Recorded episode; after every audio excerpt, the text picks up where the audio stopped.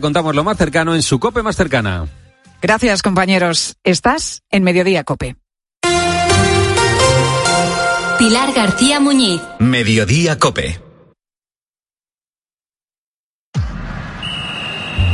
Deportes, deportes, deportes. Cope Bilbao. Estar informado.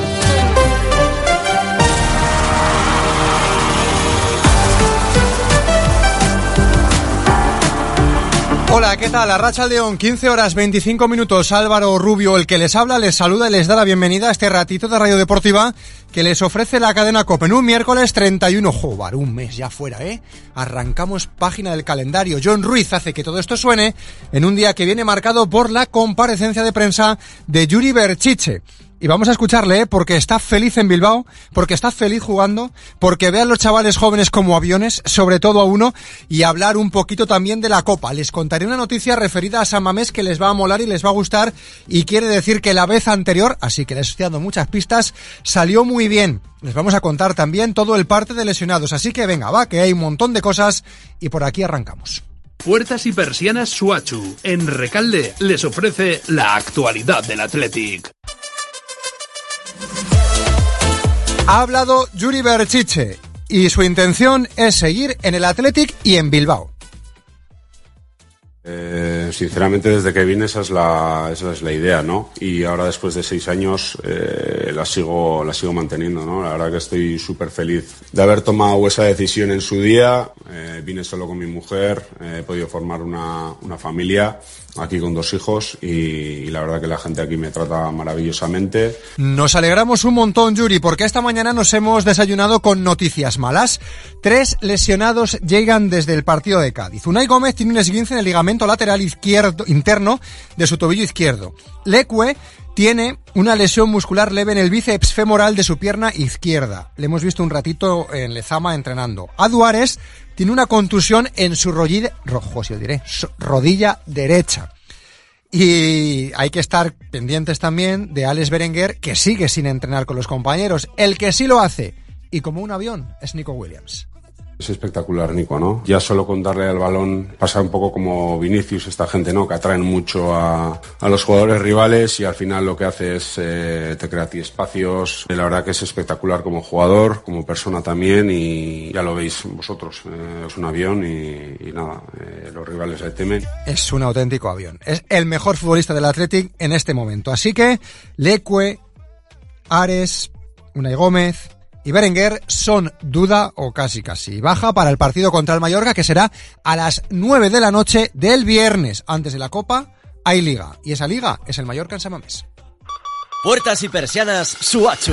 Puertas de garaje de comunidades, puertas industriales y persianas metálicas para locales comerciales. Estamos en Carretera Larrasquitu, en Recalde. Más información en puertasgaragebilbao.es. Llámenos al 944 65 39 62. Puertas Suachu. El Athletic ya está en su quinta semifinal consecutiva. Ahora vamos a por la sexta final de Copa de los últimos 15 años. Este miércoles 7 de febrero, desde las 9 de la noche y en directo desde el Estadio Metropolitano, Atlético de Madrid, Athletic. La ida de las semifinales de la Copa del Rey la vamos a vivir en Cope más Bilbao, en el 95.1 FM, con la narración de José Ángel Peña y Álvaro Rubio y los comentarios de Oscar Vale. Tiempo de juego, el número uno del deporte, con el patrocinio de Clínica Podológica Baez y Moral. Y con el apoyo de Neumáticos Rubenor, Camping La Ballena Alegre, Costa Brava, Bacalao Gregorio Martín, Clínica Dental Daniel Molina, Estación de Servicio Ajarte de Arrigorriaga. Noticia en San Mamés va a volver a acoger las finales de la primera y la segunda competición europea de rugby en 2026. Ya pasó y volverá a pasar. Y en baloncesto el partido de hoy es clave para los de Pons Arnau. Muy importante porque hace que sigamos dependiendo de nosotros o no. O sea, es una ventaja quedar primero y podía ser que, que las circunstancias no lo llevasen esto, pero nosotros ahora tenemos que intentar quedar primero, pero sobre todo clasificarnos. Veo al equipo con buena mentalidad. Vamos a hablar de baloncesto con nuestros amigos, como siempre, hasta las 4 de la tarde, Cope más Bilbao 95.1, todo tuyo, John, dale.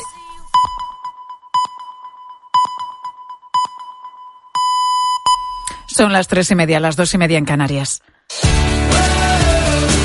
Pilar García Muñiz. Mediodía Cope. Estar informado.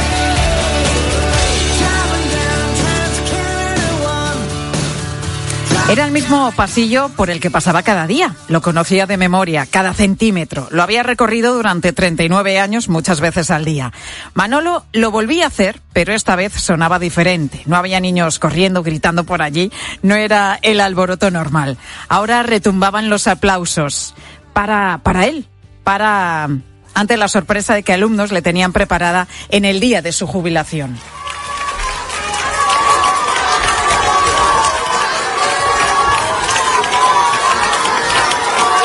Eran los aplausos que los alumnos del colegio Juan Pablo II de Puerto Real en Cádiz le dedicaban a Manolo Colón en su despedida. Era el pasado 23 de enero, hace solo unos días.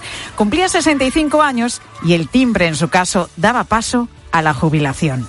Alumnos y profesores le hicieron un pasillo y le aplaudieron para agradecerle toda una vida dedicada a los alumnos, pero no solo de forma general, no, porque si algo destacan de él, quienes han conocido a Manolo, es que atendía a cada uno personalmente, a cada uno de sus alumnos, intentando sacar de Javi, de Luis, de Sara, de Celia, lo que ahora dicen que es su mejor versión.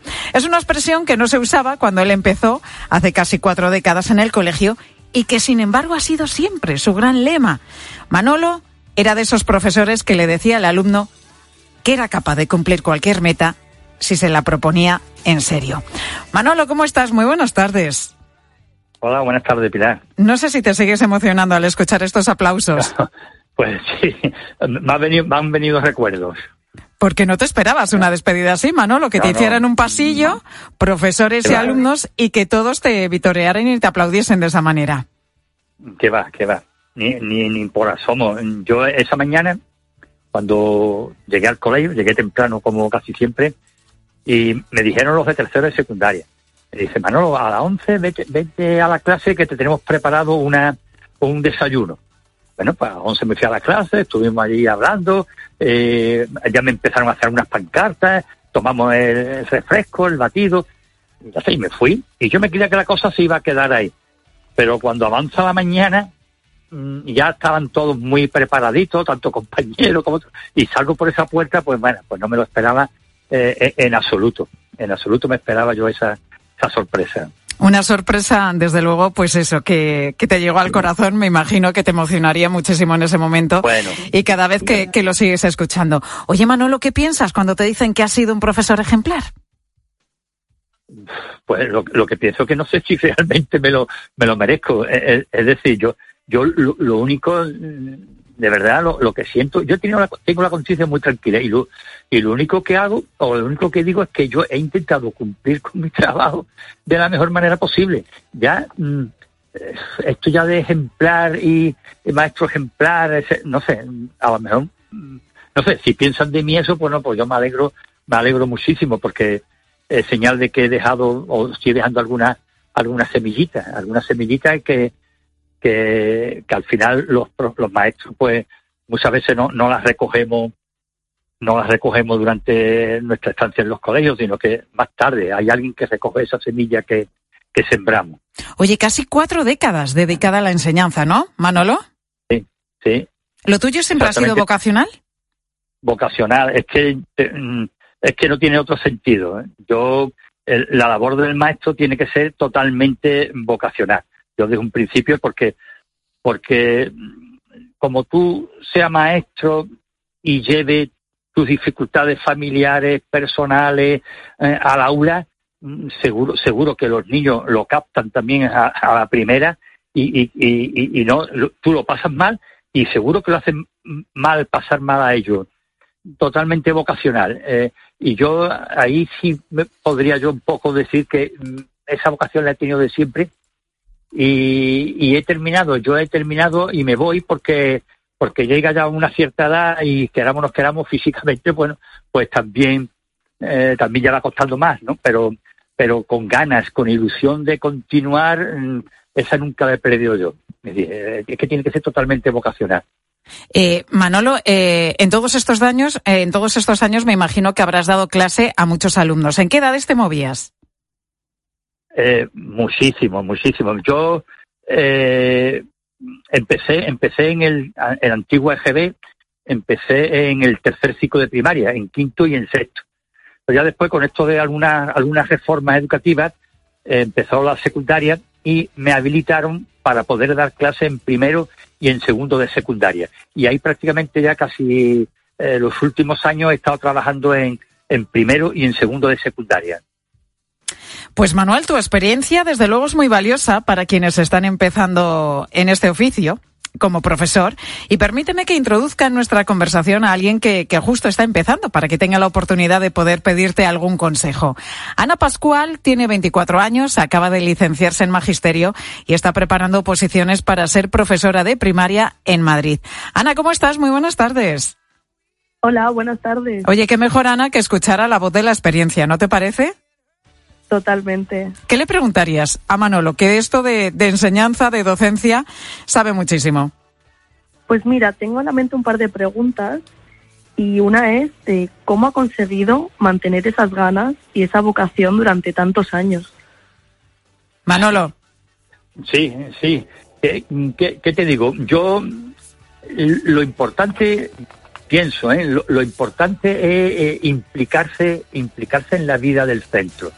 Es decir, no ve, no ver el trabajo de, de maestro como uf, a las dos toca la campana y me voy para casa, sino que eh, el maestro es un trabajo muy sacrificado, y, pero muy gratificante a la vez, ¿no?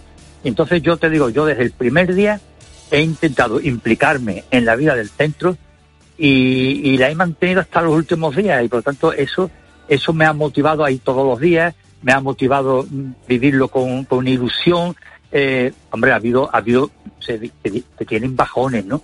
Pero solamente el hecho de meterte en la clase, de estar con los alumnos, de ver la, lo que te agradecen en algunos momentos, todo tu, todo lo que tú estás intentando enseñar, pero no solamente enseñar, porque eh, el papel del maestro va, va más allá, porque eh, yo digo siempre que el maestro no enseña, porque no nos podemos olvidar que lo, los padres son los verdaderos educadores de, de sus hijos. Entonces, el, el, profesor tiene que acompañar al niño en su aprendizaje.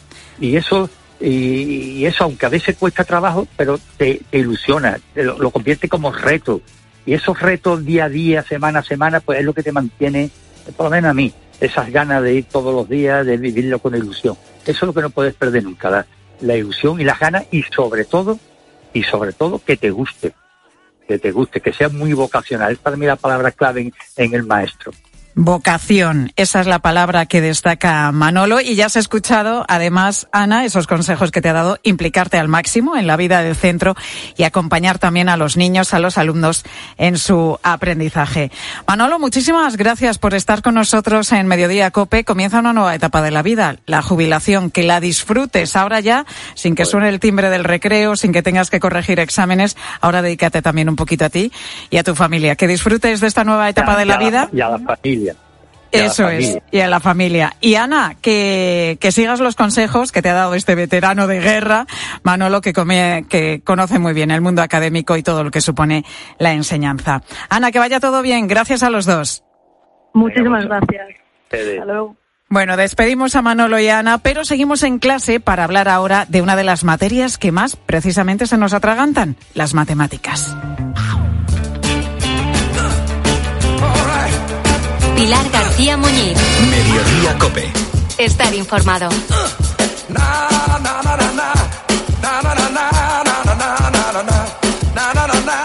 Que las matemáticas son un problema no es un chiste, ¿eh? No es un chiste fácil ni tampoco una expresión al uso. Es lo que demuestra una y otra vez la publicación del informe PISA. El último dice que vamos mal en esta materia, en matemáticas, y que nuestros alumnos nuestros niños tienen ansiedad matemática. Sofía Buera, muy buenas tardes. ¿Qué tal? Buenas tardes. ¿Cómo Pilar. se te dan a ti, compañera, los números? Pues mira, a ver cómo te lo explico. Oye, oye, oye, si empezamos, en lugar de decir bien o mal, pues mira, a ver cómo te lo explico, no sé cómo interpretarlo, pero ¿Se te atragantaban un poquito las matemáticas? Pues un poquito, es lo de ansiedad matemática. Si un coche sale a 40 kilómetros de, por hora de Barcelona y otro coche a 60 kilómetros por hora desde Madrid, ¿en qué punto se encuentran? Esto es ansiedad matemática. Porque si lo escuchamos ahora nos entra eh, como el decir, no, no, no, es que no soy capaz de resolverlo. Pues esto es la ansiedad matemática, la falta de confianza del estudiante en sus habilidades para aprender matemáticas y resolver los problemas de esta materia. No es un trastorno de aprendizaje, aunque un alumno que tenga esta ansiedad matemática, bueno, pues puede experimentar distintos síntomas, podríamos decirlo como nerviosismo o hasta bloqueos de memoria. El último informe PISA señalaba además que nuestros alumnos padecen de este estrés matemático y de falta de comprensión lectora. ¿Esto está relacionado una cosa con la otra? Dicen los expertos en aprendizaje que sí, que están relacionadas, porque si no somos capaces de comprender lo que nos preguntan en un problema, ¿cómo vamos a saber resolverlo? Pero también hay más cuestiones de fondo que dicen los expertos que estamos perdiendo en los últimos años de habilidades, ¿no? De, de falta de, de poder adquirirlas en el futuro. Uno, por ejemplo, es la capacidad de síntesis, de estructurarlo. Si aprendemos cada vez peor a estructurar, a sintetizar una respuesta comenzando por el propio pensamiento, difícilmente llegaremos a resolver un problema. Otra variable que dicen los expertos en aprendizaje que estamos perdiendo, la de la atención. En un mundo en el que continuamente estamos rodeados de estímulos, ¿no? Igual que los Claro. mayores estamos con el móvil, con la información tal, los niños pierden esa capacidad de atención, se distraen y esto es un, un enemigo a la hora de aprender matemáticas. Pues ante todo esto, el Gobierno ya ha anunciado un plan que va a tener una dotación de 500 millones de euros para el refuerzo de las matemáticas. Es un plan de matemáticas socioafectivas. ¿De qué cambios exactamente estamos hablando, Sofía? Pues se sabe poco, pero ya se han dado varios ejes. El primero sería un cambio metodológico a la hora de enseñar esas matemáticas. Ya hay colegios que llevan explorando en los últimos años alternativas para enseñar las matemáticas de una manera diferente. Y esto, Pilar, me ha, me ha hecho recordar la crítica que hace unos días veía en redes sociales de Elena, que es una influencer conocida en redes como mamá de tres, a las nuevas matemáticas que están aprendiendo sus hijos. Escucha. Una preguntita, una preguntita, sí, ¿eh? sin ofender. ¿Por qué habéis cambiado toda la metodología? ¿Qué no funcionaba antes? Y me dice ella que no, que claro que antes funcionaba, pero que ahora lo que pretenden es que los niños entiendan lo que están haciendo. Y digo yo, ¿desde cuándo alguien entiende las matemáticas? Las matemáticas no se entienden, las matemáticas las sufrimos en silencio, como las hemorroides. Esperamos que vaya pasando año tras año y que llegue un día en el que te vayas a la universidad y te puedas quitar las matemáticas de encima. Eso es lo que se hace con las matemáticas. Las matemáticas no se entienden según esta, Esta madre, madre. se ejecutan y punto. Y ya está, te las sufres en el colegio y se acaban en la universidad. Bueno, también vemos que hay resistencia al cambio, ¿no? Por parte de los padres. Lo que se habla en el nuevo plan es de formar a profesores en otras formas de enseñar matemáticas y de momento estos han contestado con una propuesta al gobierno que quién sabe si saldrá adelante, en el que desde primaria los profesores que por tanto estudian magisterio tengan una especialidad igual que la tienen de inglés, de educación física o de música especializada en matemáticas. El segundo eje del plan, el primero hemos dicho que sería la enseñanza de los profesores, la segunda pasaría por reducir el número de alumnos por clase, la ratio, porque esto ayuda a los alumnos a aprender mejor. Y el tercero por las clases de refuerzo para aquellos que necesiten pues más apoyo en esta asignatura, sería fuera del horario lectivo y con profesores también distintos a los que tendrían en clase. Bueno, lo de reducir el número de alumnos por, por clase, la ratio, esto es bueno para matemática, para, Para lengua, todo. para historia, para ciencias naturales, que no sé si se llama ahora ciencias naturales, o, o ¿cómo se llama? Eh, no sé qué del medio, ¿no? El conocimiento del medio. Conocimiento del hace medio. muchos Ay, años. ay, ay, ay, que me he quedado Ahora es science en Es lo que los tenemos, los que acumulamos ya unos cuantos trienios y tenemos ya una edad, pues nos hemos quedado con, con la nomenclatura de, de la EGB. En fin, que veremos en qué se quedan estos cambios finalmente, pero hasta que estos lleguen, hoy nos preguntamos si hay solución para las matemáticas. ¿Podemos aprender matemáticas de una forma divertida sin desquiciarnos ni estresarnos? Eduardo Sainz de Cabezones, matemáticos, profesor en la Universidad de La Rioja y uno de los más destacados divulgadores en este campo. Eduardo, ¿cómo estás? Muy buenas tardes. Buenas tardes. ¿Por qué no aprendemos matemáticas o por qué se nos resisten a la mayoría? No sé muy bien por qué no aprendemos y tampoco creo que sea del todo del todo cierto que se nos den tan mal las matemáticas. O sea que realmente nuestros niveles de matemáticas como país, digamos, eh, están bastante cerca de nuestro entorno. Es verdad que, es mejorable, como hitos, y que sobre todo creo que podemos mejorar en la apreciación de las matemáticas en la vida escolar. Creo que aunque sabemos bastantes matemáticas cuando salimos de nuestra vida escolar, realmente no adquirimos demasiado el gusto por saber más matemáticas.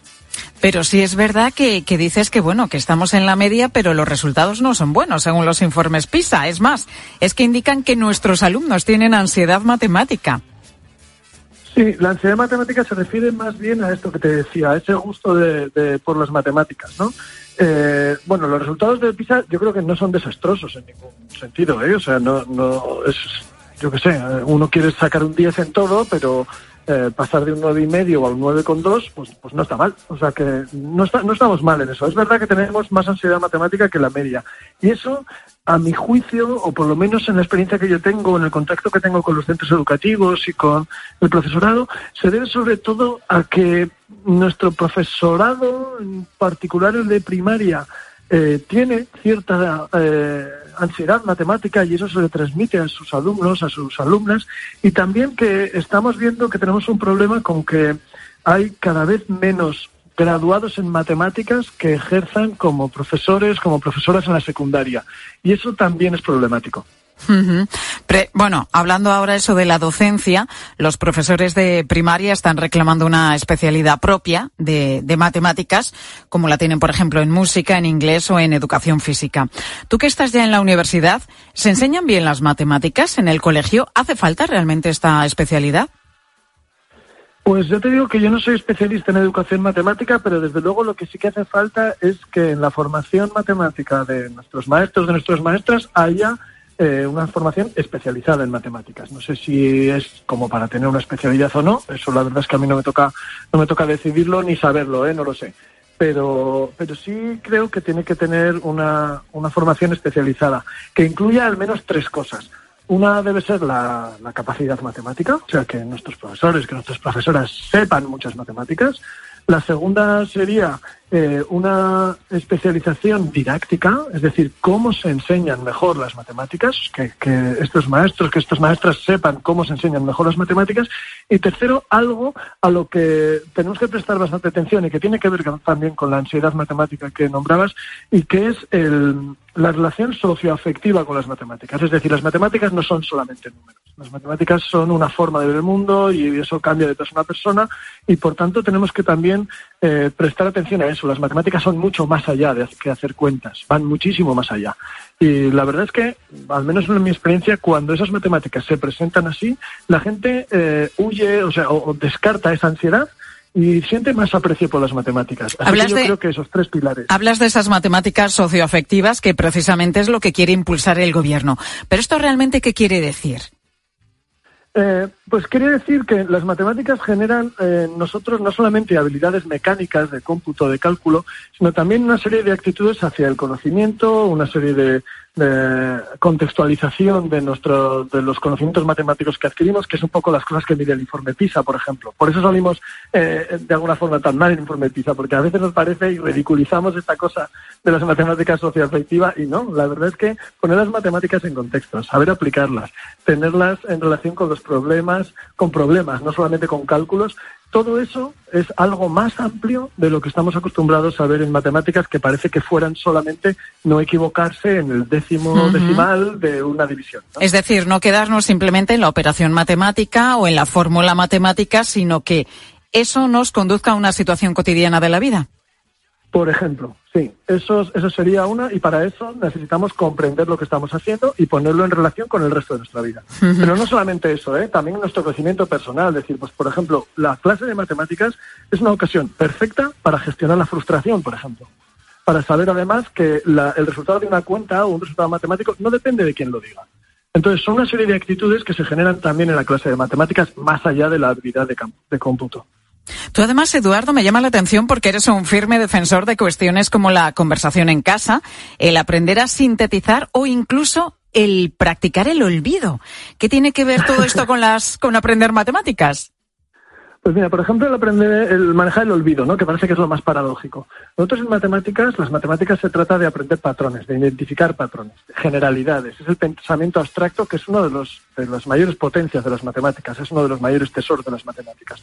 Para poder generalizar, para poder conceptualizar, necesitamos a veces olvidar detalles y fijarnos en que hay ciertas cosas que son detalles que son prescindibles e ir a la esencia de, los patrones que identificamos. ¿no? Entonces, en ese sentido, ese, ese olvido, esa, ese olvido de los detalles en favor de lo esencial es muy, muy importante en matemáticas y es una enseñanza que podemos aplicar a muchísimas cosas en la vida y que se aprende en la clase de matemáticas. Bueno, muy interesante todo lo que, lo que cuentas, desde luego, Eduardo. Lo que está claro es que algo hay que hacer con nuestras matemáticas porque se presentan además siempre como la bestia negra, ¿no? Como esa asignatura tan temida a la que se tiene tantísimo miedo cuando las matemáticas están presentes, pues, en nuestro día a día. Son mucho más cotidianas de, de lo que podemos eh, creer y necesitamos comprenderlas para luego aplicarlas. Eduardo Sainz de Cabezón, profesor de la Universidad de La Rioja, matemático y divulgador. Gracias por estar con nosotros hoy en Mediodía Cope. Muchísimas gracias y gracias por decirlo de la bestia negra, ¿eh? porque me parece que una de las cosas que tenemos que hacer, de las principales, es quitar ese estigma y ese drama de las Totalmente, totalmente. Las matemáticas, aunque parezca mentira, son mucho más amables de lo que pensamos. Desde luego. Gracias, Eduardo, un placer. Muchas gracias. Y hoy también hemos hablado en Mediodía Cope de hábitos de lectura, porque según el último barómetro de, eso, de hábitos de lectura en España, que señala que los índices de lectura de los españoles se mantienen estables tras la pandemia y crecen cinco puntos respecto al año 2012. Esto es una buena noticia, ¿eh? que en la pandemia todos leímos mucho, claro, teníamos tiempo, estábamos aburridos en casa, pero pese a todo esto, España sigue teniendo un porcentaje alto de no lectores, y es que el 36% de los españoles afirma no leer nunca o casi nunca. Y sobre esto te preguntábamos hoy en mediodía si lees mucho o lees menos de lo que te gustaría? ¿Cuál es el último libro que te has leído, si te ha gustado, y aquel por el que te aficionaste a la lectura?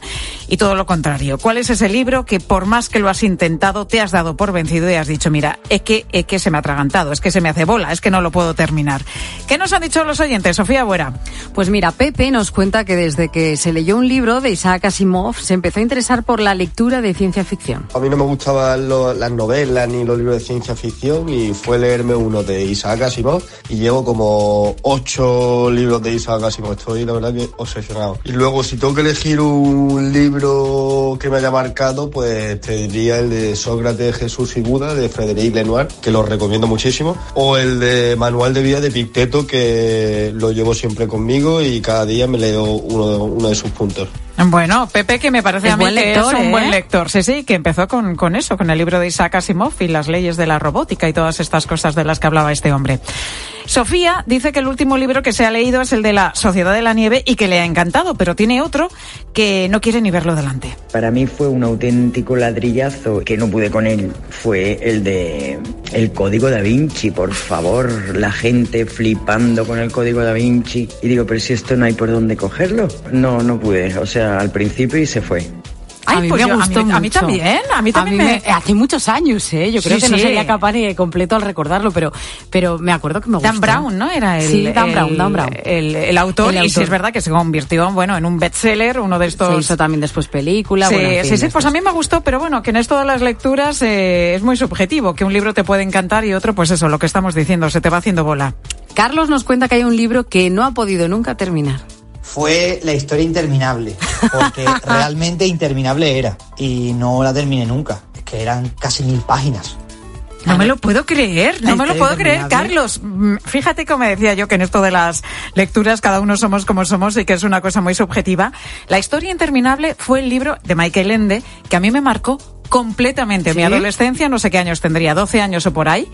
Y a partir de ahí dije, esto me gusta. Y a partir de ahí empecé a leer. Fue el libro que me marcó. Y fíjate, Carlos, sin embargo, nuestro oyente dice que nada que no lo ha podido terminar. Para él sí que fue la historia interminable. a Inma le recomendaron un libro que está, bueno, comenzar, eh, deseando comenzar a leer. Es el valor de la atención. ¿Por qué nos la robaron y cómo recuperarla? De Jonan Hari. Creo que viene muy bien para la gente joven y no tan joven con problemas de atención y de concentración. Y su relación con las pantallas, redes sociales, cómo nos afecta Lo recomiendo. Ay, qué buena recomendación, Inma. El valor de la atención, libro de Johan Hari, que nos recomienda Inma, bueno, pues en esta época en la que sí, estamos todos un poco dispersos y más nuestros Distraídos, adolescentes con sí. todos los inputs y estímulos que tienen a su alrededor. Fernando ha leído mucho estas navidades, hasta tres libros, nada más y nada menos, pero tiene uno favorito con el que se inició en su día con la lectura. que fue muy tarde, fue El Padrino. Fue muy tarde porque con 18 años me parece a mí que yo no me había terminado nunca un libro. Estaba en un colegio que hasta te, te hacían resúmenes ellos porque entendían que no tenías tú que leerlo. Así que imagínate. Bueno, con el padrino, que Fernando se, se, Se estrenó se esto estrenó con esto de, está mal. de la lectura. Y bueno, fíjate luego las películas tan buenas que, que se hicieron, ¿no? Sobre la novela.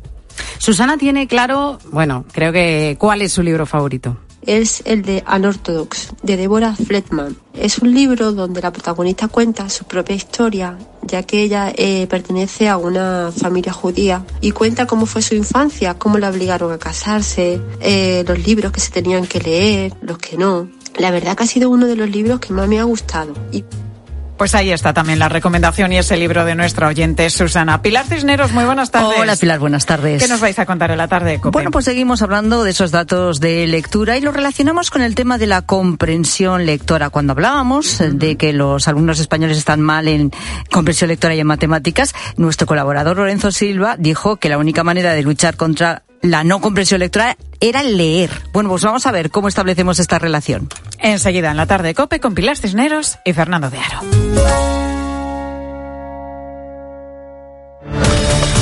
Escuchas Mediodía Cope. Con Pilar García Muñiz. Estar informado.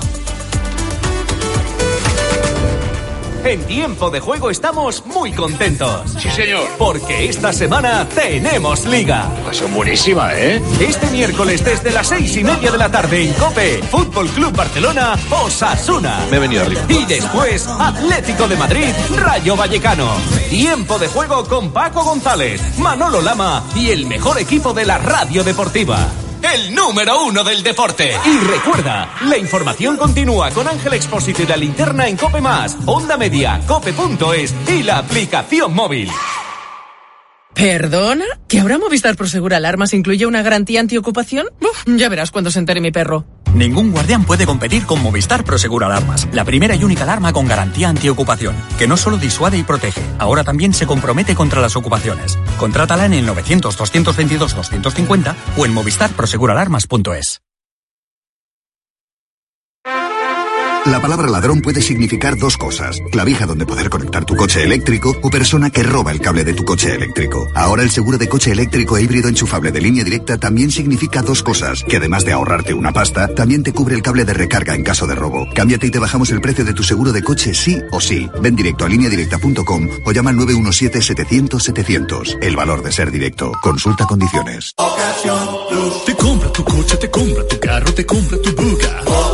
Te compra tu furgo, te compra tu moto, te compra tu auto, caravan. ¿Te han hecho una oferta? Te la mejoramos. Has oído bien. Mejor precio garantizado y compromiso de pago en 24 horas. Ven a vernos.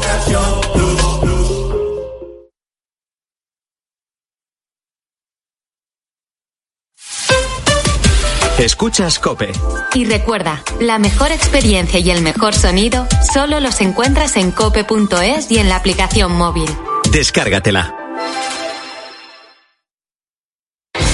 Cibeles, Gran Vía, Callao, Puerta del Sol, Palacio Real.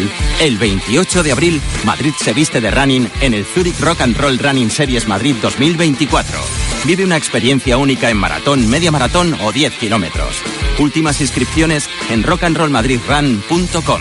Patrocinador oficial Coca-Cola. ¿Sabes qué es el branded content? ¿O cómo será el mundo cookieless? Si tienes preguntas sobre comunicación publicitaria, visita comunicatalks.com, un espacio de la Asociación de Agencias de Medios creado para resolverlas. Porque saber comunicar es una parte muy importante de tu empresa y también de la nuestra. Agencias de Medios, para que la comunicación funcione. De camino al cole de los niños, un poco de diversión. Veo, veo. Si pillas atasco al ir al trabajo, un poco de paciencia. Ya no llego. Si vas al súper a hacer la compra, un poco de memoria. Plátanos y yogures. Y para todo eso, los nuevos combustibles 100% renovables de Repsol. En tu día a día, algo nuevo te mueve con los combustibles 100% renovables de Repsol que puedes usar ya en tu coche. Encuéntralos en más de 50 estaciones de servicio y a final de año en 600. Descubre más en combustiblesrenovables.repsol.com.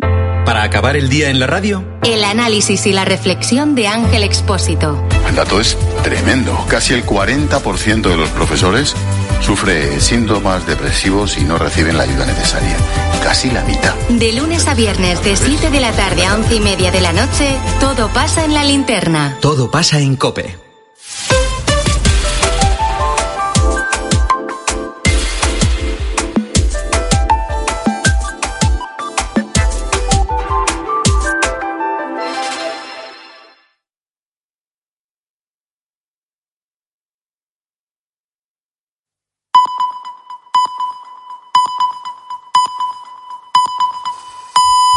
Las 4 de la tarde y las 3 en Canarias. Con Pilar Cisneros y Fernando de Aro, la última hora en la tarde. Cope, estar informado.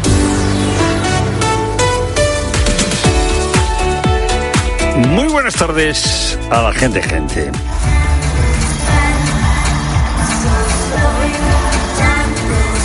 Madonna tiene 65 años y está de gira mundial con un eh, espectáculo que se llama The Celebration Tour.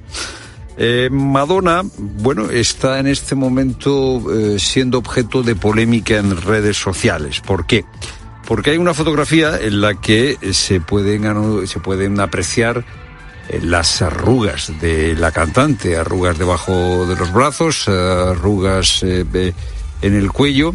Y hay alguien que ha puesto un post eh, en el que se pregunta ¿qué le pasa a Madonna? Pues eh, claro, ¿qué le pasa a Madonna? Porque tiene 65 años.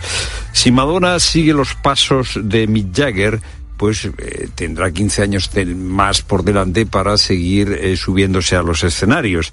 Eh, no vamos a decir nosotros, no voy a decir yo si eso es bueno para la música o no, eso tendrán que decirlo nuestros compañeros de Rock FM, de el, eh, bueno, de todas las eh, emisoras musicales del grupo COPE, eso tendrá que decirlo eh, la gente de Cadena 100.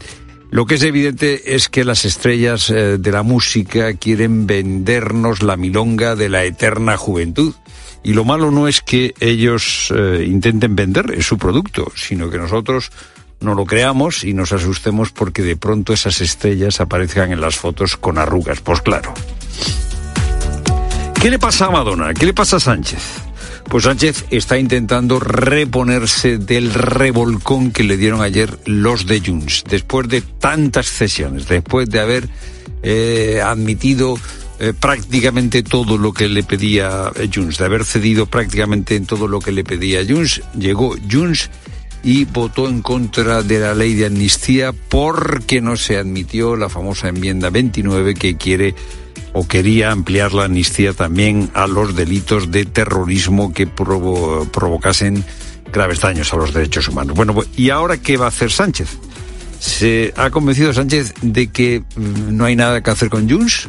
¿Se ha convencido Sánchez de que eh, no le merece políticamente la pena seguir cediendo? Pues ni mucho menos. La ley vuelve a la Comisión de Justicia y ya hoy Bolaños, es que no han pasado ni 24 horas, ya hoy Bolaños, en la cadena SER, ha dicho que, bueno, hay que seguir dialogando. Es una seña de identidad de este gobierno. Dialogar, hablar. Dialogar y hablar, pero si acaban de pegaros un revolcón, pues nada, el gobierno está dispuesto a seguir hablando con Junts. Pues, eh, eh, Pelillos a la mar, ¿qué más da? ¿Qué más da? Y claro, los de Junts encantados.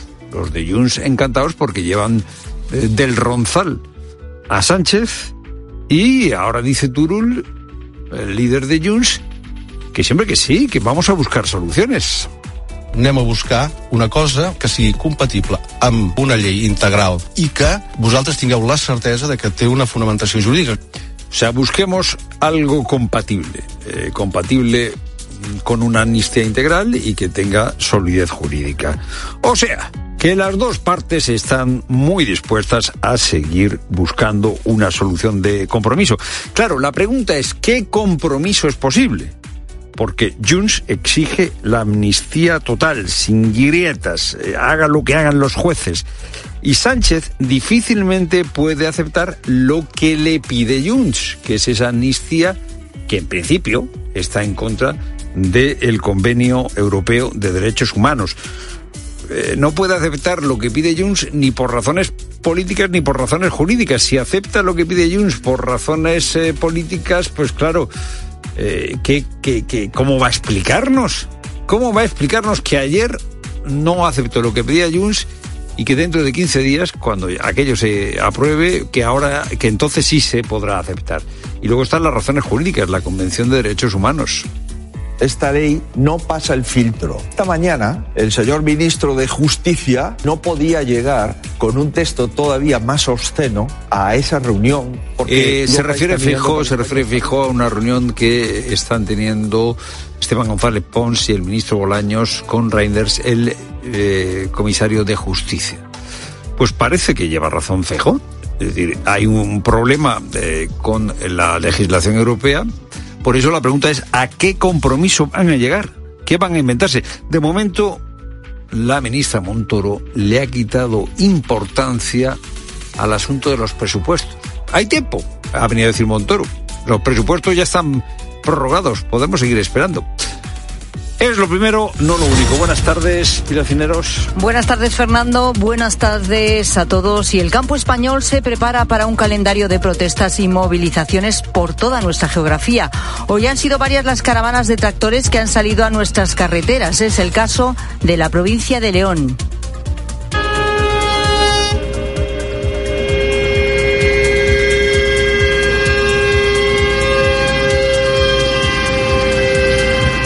Mañana jueves concretarán las manifestaciones que emularán a las que se están efectuando en Francia, Italia o Bélgica, reclamando menos burocracia y unos precios más elevados. Y advierten de que nada servirá para pararlas la reunión a la que han sido convocados el viernes por el ministro Luis Planas.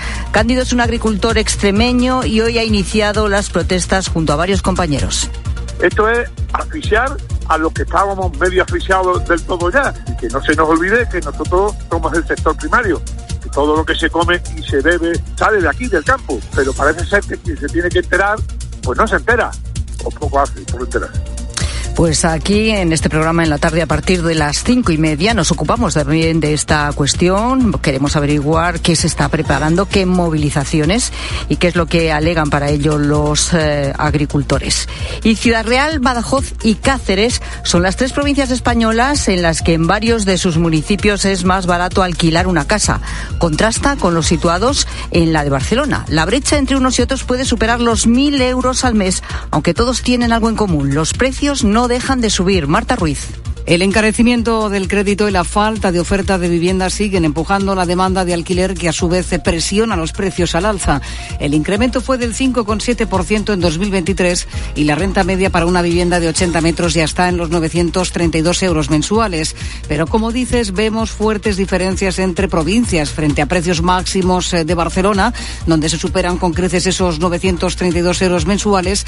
Nos encontramos con mínimos como los 400 euros de media que pagan en Puerto Llano Real, o los 427 de Don Benito en Badajoz, aunque allí también están en máximos históricos según el portal inmobiliario Fotocasa.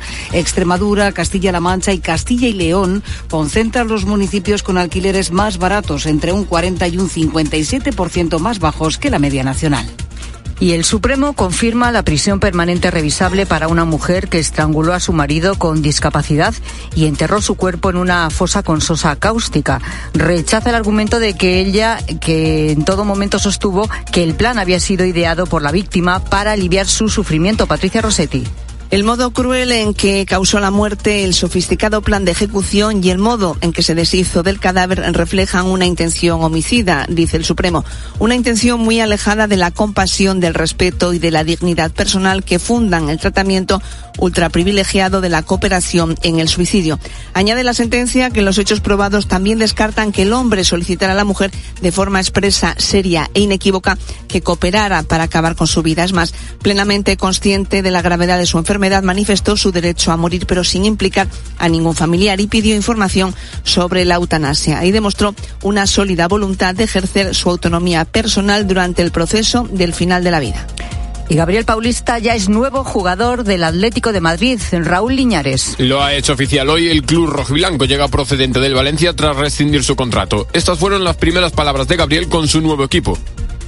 Nuevo desafío para mí, con una sensación eh, increíble de, estar poniendo vestir esta camiseta, una camiseta muy, muy grande. Es, para mí ha sido un orgullo ¿no? de, de poder está despertando interés de grandes equipos. Pero hay más movimientos en primera división, tres cesiones, Miguel Crespo al Rayo, Peter Federico al Valencia y Radonjic al Mallorca. Hoy también tenemos Liga, a las 7 Barcelona Osasuna y el Atlético recibe al Rayo a las 9. Mañana el Real Madrid visitará al Getafe. Los tres partidos pertenecen a la jornada 20 y habían sido aplazados por la Supercopa. Más noticias. Quique Lucas, representante de Hugo Mayo, niega en un comunicado oficial que su representado haya cometido abuso sexual. Además pide que se deje actuar a la justicia y en motor, el Gran Premio de Argentina de MotoGP ha sido cancelado según la competición por las circunstancias actuales del país. Toda la jornada de liga y las novedades del deporte te las contamos en tiempo de juego a partir de las seis y media. Es momento ya para la información de tu cope más cercana. Pilar Tisneros y Fernando de Aro. La tarde. Cope Euskadi. A Rachaldeón, ¿qué tal? Este miércoles acabará con viento flojo del norte y nubosidad en la costa. En el resto, sin muchos cambios, aunque mañana atención a las nieblas que pueden ser persistentes en puntos del litoral. Te cuento que el Instituto Vasco de Consumo, Consumo Vida, ha recomendado que las personas que se hayan podido ver perjudicadas reclamen la restitución de los gastos de tasación, registro, gestoría y notaría, los préstamos hipotecarios con cláusulas abusivas. Ha hecho esta recomendación tras la sentencia del Tribunal de Justicia de la Unión Europea, que la semana pasada determinó que la jurisprudencia española que limitaba el plazo para reclamar los gastos hipotecarios era contraria a derecho. Así que sugiere que las personas que firmaron su crédito hipotecario antes del 16 de junio de 2019 reclamen cuanto antes ante el servicio de atención al cliente de su entidad bancaria. Seguimos contándote todo lo que te interesa aquí en la tarde de Cope con Pilar Cisneros y Fernando de Aro.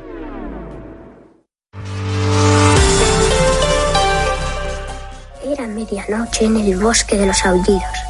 El viento silbaba entre las copas de los árboles milenarios. De repente, algo enorme avanzó causando un gran estrépito en la misteriosa espesura. Y a esta hora de la tarde dan ganas de seguir escuchando a Bastián leyendo el inicio de la historia interminable, ¿a que sí? Porque cuando la lectura entra en nuestras vidas, pues se convierte en un auténtico gusto, en un placer. Pero ¿cómo conseguir que sea un hábito desde la infancia? Fíjate, escuché el otro día una reflexión muy singular de la educadora y socióloga Alba Castelví. Hablaba de la importancia de dar ejemplo en casa los padres con hijos de 0 a 10 años que leen poco normalmente dicen que es que no tienen tiempo para leer. Bueno, pues mejor fingir que no hacer nada.